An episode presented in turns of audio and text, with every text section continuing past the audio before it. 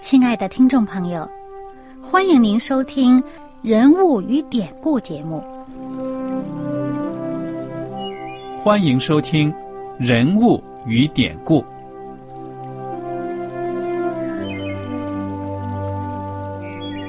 听众朋友们，当你读圣经的时候，不知道有没有过这样的想法？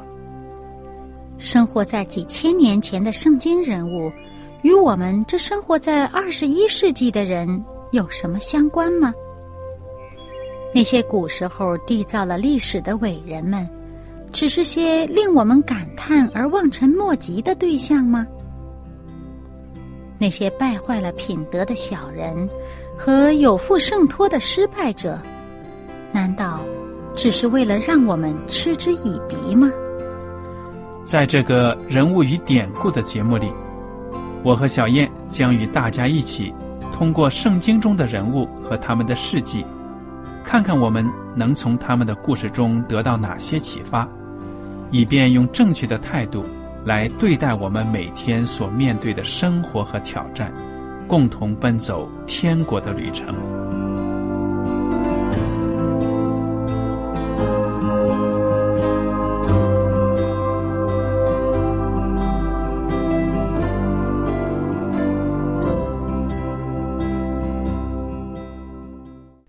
听众朋友们，你们好，我是艾德，我是小燕，大家好，很高兴呢，又能跟您坐在一起来研究圣经当中的人物和典故。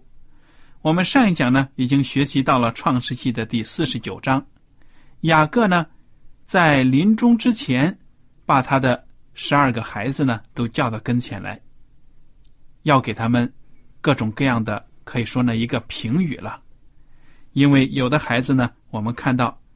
从雅各的口中没有办法给他们赐福的。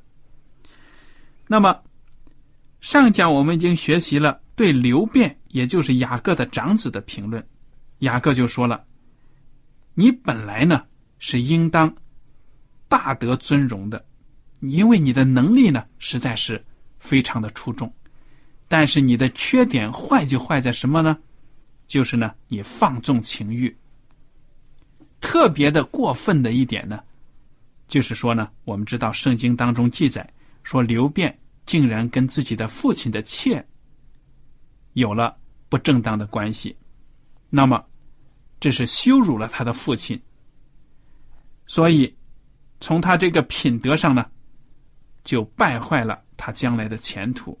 那么雅各就跟就跟他讲了，说呢，你真的是不能居首位了。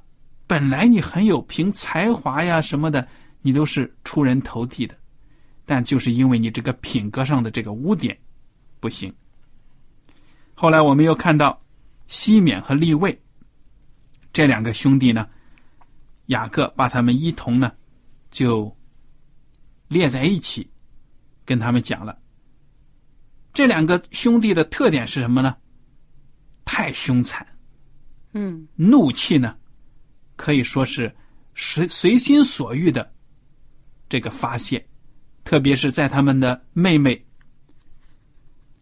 迪娜，在这个婚姻的关系上，由于婚前呢被一个民族这个家族呢污染，这个有这个玷污，那么这个西缅和利位呢用诡计先骗了这一家的男丁呢受割礼。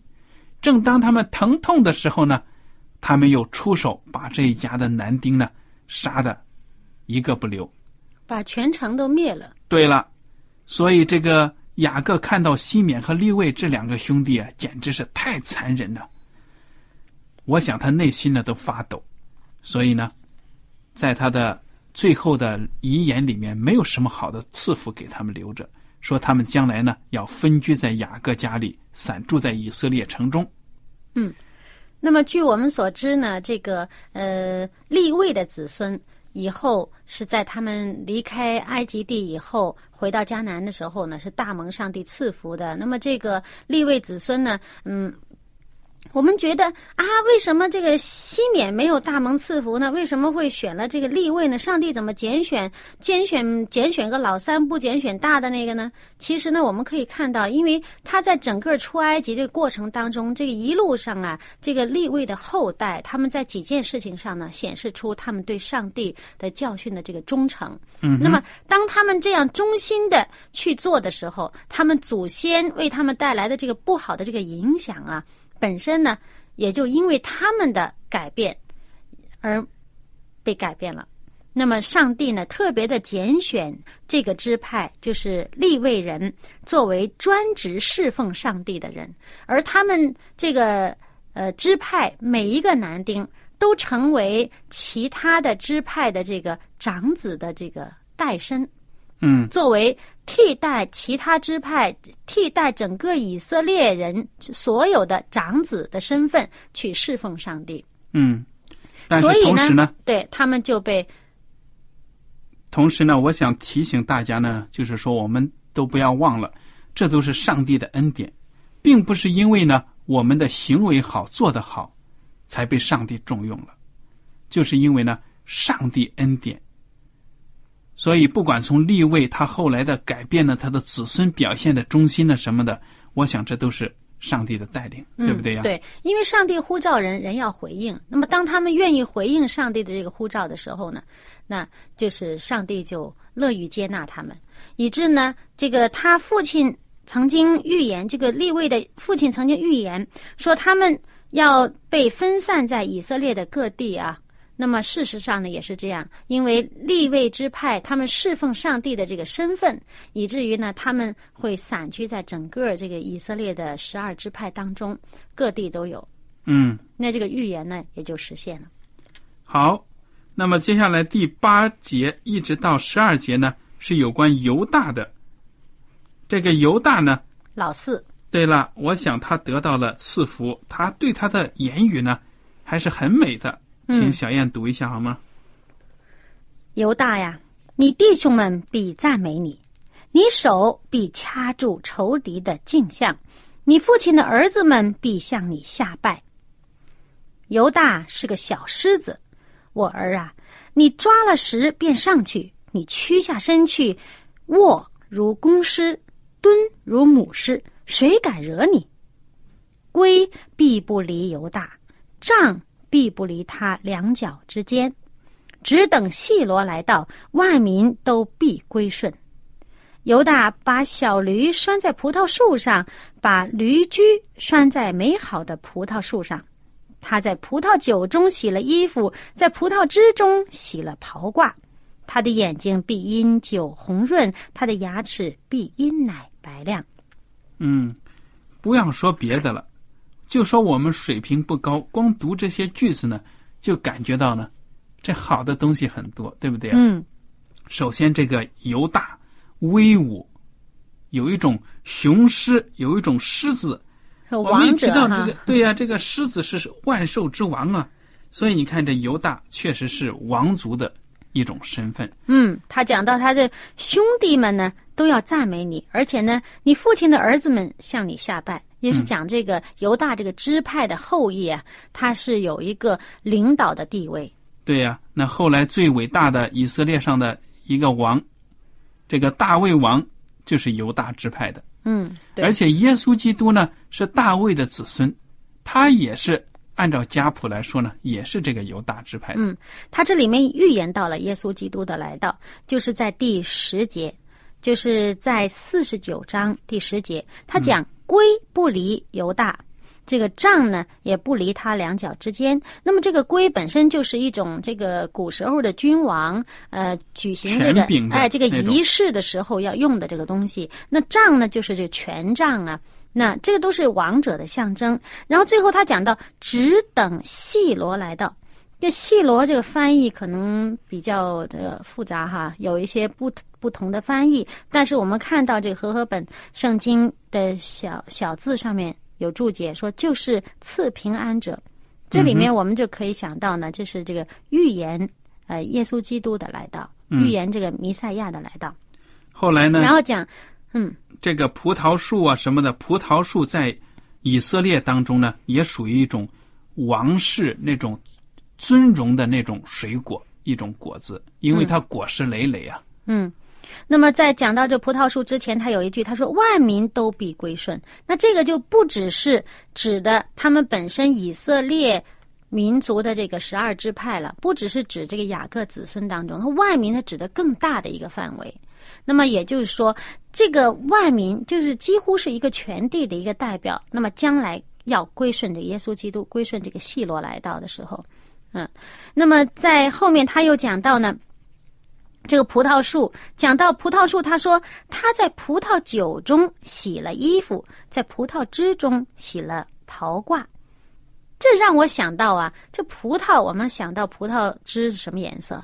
紫色的啊，紫红紫红的哈，嗯哼，发红的这个颜色。那么在这个圣经里面呢，我们到了新约的时候呢，看到耶稣基督啊，呃，尤其是我们在教会里面有一些这个呃圣餐礼啊。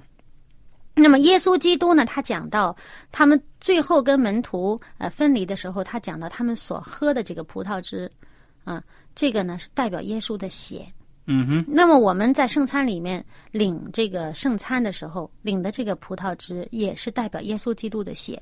那么这让我联想到呢，这个耶稣基督的血血来洗我们的衣服，我们就可以看到这个。圣经启示录里面二十二章十四节就讲到呢，洗净自己衣服的这个有福了。那么这个用这个什么来洗净衣服呢？在约翰那个一书的一章七节，我们看到呢是用耶稣基督的这个血啊，用血来洁净我们的污秽。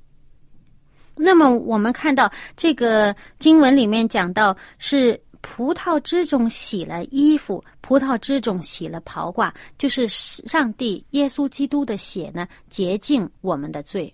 嗯哼，好，我们接下来看第十三节，讲到西布伦，只有那么一句经文：西布伦必住在海口，必成为停船的海口，他的境界必延到西顿。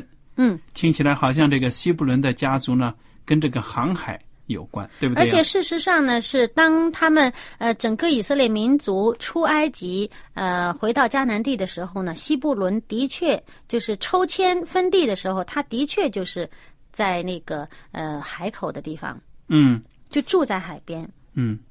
那么十四节提到以撒迦，以撒迦是个强壮的驴，卧在羊圈之中，他以安静为家，以肥地为美。便低肩背重，成为服苦的仆人。这个好像也是挺好的话啊！强壮的驴干什么呢？干活的。哎，虽然强壮的驴却卧在羊圈里，那么羊呢，就是一种顺服。嗯，本来那个驴挺倔的，对不对？对，犟驴嘛。对。但是现在呢，却能有羊的那种性情。嗯。又能干又顺服，这个这个语言不错。不是一个懦弱的一个哈。那么当然。以撒家呢，有服务的精神。对了，他本身在以色列民族后来怎么样呢？也不是特别的出名，对不对呀？我想可能就任劳任怨呢，比较低调。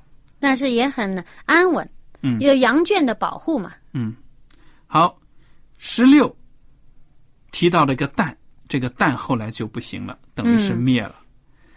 他怎么说呢？小燕读一下，他这上面说啊，说但必判断他的民做以色列支派之一，但必做道上的蛇，路中的悔，咬伤马蹄，使骑马的坠落于后。哇，这里面讲的像蛇哦。对呀，像大虫哦，就是一种很可怕的一种蛇，有毒的，而且呢很诡诈。嗯，竟然咬伤蛇的，咬伤马的蹄子，是骑马的坠落，说明这个也是一个，等于是一个那个，好像是很出其不意的去伤人的。哎事实上呢，他们从这个埃及出来以后，进迦南地，呃，本来他们抽签得的那个地呀，他们就没好好在那儿待，他们也不去得自己该得的地方，他们跑去去害其他人去了，他们抢了其他人家。安安分守己，呃，安居乐业的这个地方的人的地方，自己住在那儿。然后呢，他们也是第一个呢，就制造了偶像，离弃上帝，最早的一个支派，自己办自己的事儿。所以我们看到这个，但之后，这个雅各的祝福当中加了一句，就是第十八节，他说：“耶和华呀，我向来等候你的救恩。”其实我想这句话有可能就是给这个蛋的一个警告，说你呀应该等候上帝的这个救恩，不要靠自己的想法干这干那。嗯，我也是这样想的。那么后来呢，蛋就从这个十二个支派当中呢消失了。在这个启示录的呃讲这十二个支派的名字的时候，没有蛋这个名字出现。嗯，那么就等于呢，他们的这个名字不能够让人引以自豪。好，第十九节，加德必被敌军追逼，他却要追逼他们的脚跟。嗯，被人追打不怕哈、对呀、嗯，最终是去追打别人得胜的，反败为胜的。嗯，虽然呃也是很简单的一句，既然不重要呢，我们也就不会花时间在上面讨论了。第二十节呢说亚舍，亚舍之地必出肥美的粮食，切出君王的美味。看起来这个亚瑟民族以后就是种地种地的了，做农民的了，而且呢，有贡品，对了，还能给君王的桌子上呢添一点美味。二十一节，拿夫塔利是被释放的母鹿，他出佳美的言语。这好像诗人哈，这感觉。嗯哼，好了，接下来呢是二十二节就提到了约瑟了，对约瑟的评论呢就很多，请小燕读一下。约瑟是多结果子的树枝，是全旁多结果的枝子。它的枝条伸出墙外，弓箭手将他苦害，向他射箭，逼迫他，但他的弓仍旧坚硬，他的手健壮敏捷。这是因以色列的牧者，以色列的磐石，就是雅各的大能者。你父亲的上帝必帮助你，那全能者必将天上所有的福、地里所藏的福，以及生产乳养的福都赐给你。你父亲所住的福胜过我祖先所住的福，如勇士的山岭至极的边界。这些福必降在约瑟的头上，临到那与弟兄迥别之人的顶上。嗯，你看看，约瑟是一个很突出的人物，跟其他的弟兄呢也不同，福气呢很多。我们读过的这些经文呢，出现最多的字可能就是福气、福字，对不对呀？嗯他在前面呢，一开始就说他多结果子，然后呢说这个树啊是在泉旁，那有泉涌出来不愁水呀、不会碰到干旱啊。然后到后面呢，就讲到这二十三节、二十四节，讲到他虽然遭害受苦，但是呢，他仍然是坚硬强壮的。嗯哼，原因是什么呢？因为以色列的牧者，因为以色列的磐石，这就指的是上帝的拯救。对了。所以这个约瑟他本身的人品呢，我们都已经知道了。嗯。他可以说跟其他弟兄是不一样，而且呢，他又忍辱负重，有智慧，敬畏上帝，所以他就配得这样的福气。所以在这里呢，这个呃雅各给他的这个祝福本身他已经是定了，呃，以他这个十二个兄弟当中呢，用约瑟来成为一个在属肉体的这么一个长子的身份。嗯，好，第二十七节呢讲到卞雅敏，卞雅敏是个撕掠的狼，早晨要吃他所抓的，晚上要分他所夺的。你看这几节经文呢这，个 听起来真的不是太吉利了。因为卞雅敏虽然在圣经当中，现在到目前为止，跟我们的印象还是一个很小的一个孩子啊，嗯嗯嗯但是呢，雅各都已经知道，嗯，这个对。卞雅敏看起来将来的日子也是操刀啊，弄什么弄剑的。而且呢，我们在后来这个他们出了埃及。住在这个迦南地的时候，从他们那个圣经的记载、他们的经历当中呢，可以看到呢，他那里面出这个战士啊，卞雅敏当中这个战士都很会打仗，而且也因为他们会打仗，几乎差一点儿整个的支派就没了。嗯，好，我们看到这个二十八节就总结了，说这一切呢是以色列的十二个支派，那么这也是他们的父亲对他们所说的话，为他们所祝的福，都是按着个人的福分为他们祝福。有的话语听起来呢，真的也没有什么祝福的成分，但是呢，是预言了，对了，是预言。那么后来呢，以色列的民族确实是发展呢，就是这样子的。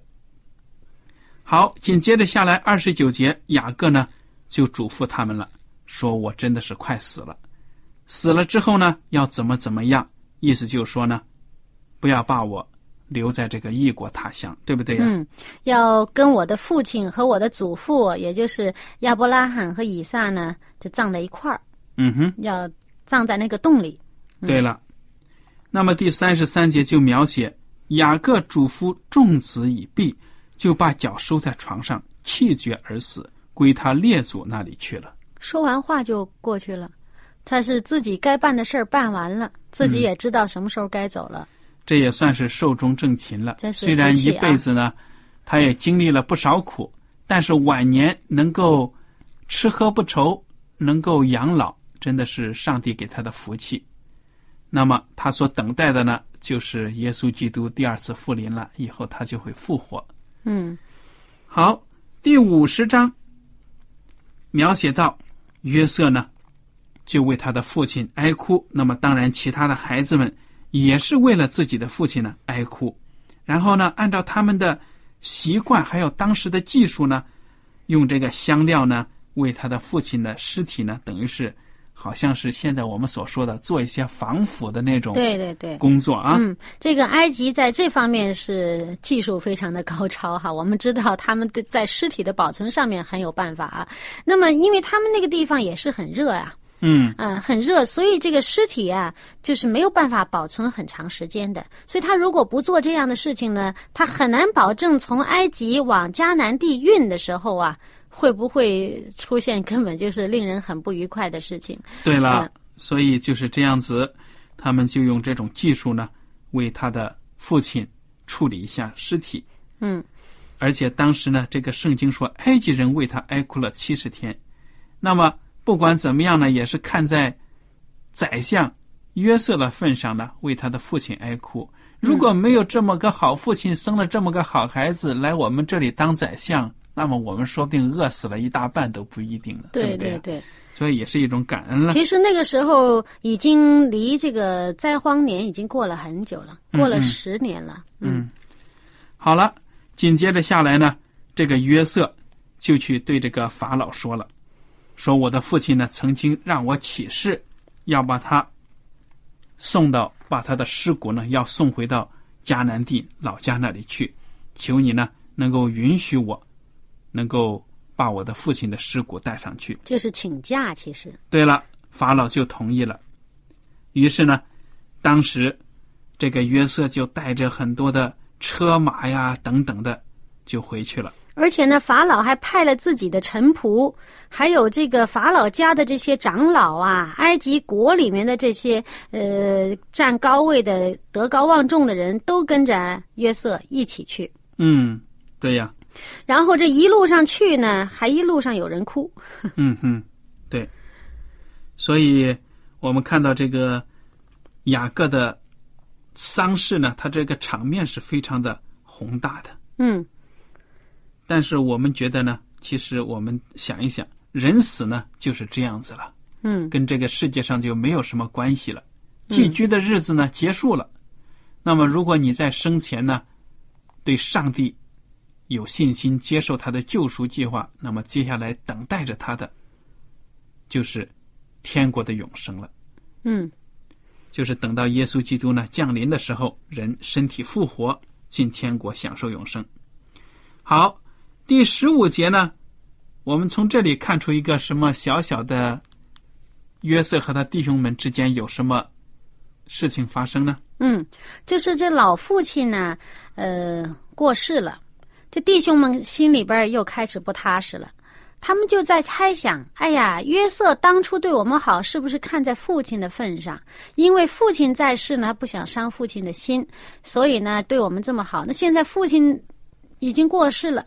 啊，然后他仍然是在国家里面呢，整个这个埃及这个国家里面仍然是非常重要的、非常受器重的，这么这么受百姓欢迎、受法老的重视的这么一个人物。那我们现在是寄居的地方，是不是他会向我们报复呢？嗯哼，于是呢，他们就有了这个内心里的不安。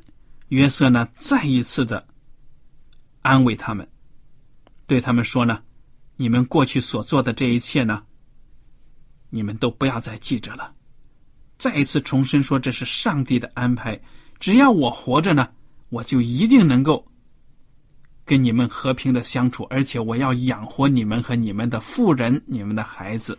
嗯，而且他说那句话说的很好，在十九节他说：“不要害怕，我岂能代替上帝呢？”他意思说我不会代替上帝来追讨你们，来来判你们的这个呃你们过去的行为的。他后面说：“他说，嗯，从前你们的意思是要害我。”但上帝的意思原是好的，要保全许多人的性命，成就今日的光景。对了，好了，约瑟呢宽宏大量的向他们的弟兄、向他的弟兄们保证了。那么，我想他的弟兄们应该是安心了。二十二节呢就描写到，约瑟和他父亲的眷属都住在埃及，约瑟活了一百一十岁。约瑟。得见以法莲第三代的子孙马拿西的孙子马吉的儿子也养在约瑟的膝上，四代同堂。嗯，这个是很幸福的了啊。嗯，好了，那么约瑟对他的弟兄们说了：“我要死了，但上帝必定看过你们，领你们从这地上去，到他启示所应许给亚伯拉罕、以撒、雅各之地。”约瑟叫以色列的子孙们启示说：“上帝必定看过你们，你们要把我的骸骨从这里。”搬上去，约瑟死了，正一百一十岁。人用香料将他熏了，把他收敛在棺材里，停在埃及。嗯，也就是这个约瑟，由于他的身份重要，结果就没有送回到迦南地去。对呀，就停在埃及这地方了。不过以后呢，我们从圣经看到呢，就是说这个以色列人出埃及之后呢，也是把他的棺材抬上去了。对，那个时候呢，也是把他的尸骨带回到迦南地。那么一代伟人呢，就这样过去了。他的生活呢，一百一十岁。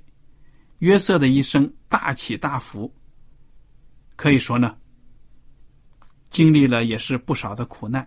但是呢，他却从他的一生，却让我们看到了耶稣基督为我们所做的一切。耶稣基督呢，本来是天上的君王，却放弃那里的一切呢，来到我们这个世界吃苦。就好像约瑟被卖为奴隶一样，然后呢，又为他的家人们预备了粮食，在饥荒的时候呢，给他们供应。就好像我们的主耶稣在我们困难的时候呢，也为我们提供各种所需。嗯，所以约瑟这个伟大的人物呢，的确是你和我都应该学习的榜样，因为他自己的品格呢。也是一个可以说在主里面呢是一个非常完美的一个人物，嗯，就能够得到上帝的重用。愿我们大家呢，不管年老的、年轻的，都应该呢，从圣经当中这位伟大的人物身上学到宝贵的经验和教训，然后呢，应用在我们自己的生活当中。愿我们更加的信靠上帝。好了。我想今天的时间呢，到此就结束了。您如果有什么疑问，有什么想法，都请您写信给我们。艾德和小燕在这里要给您说再见了，我们下次节目再会。再会。喜欢今天的节目吗？若是您错过了精彩的部分，想再听一次，可以在网上重温。我们的网址是 x i w a n g。Radio，希望 Radio，或是找旺福村也可以找到。记得把好东西介绍给您的朋友，与他一起收听。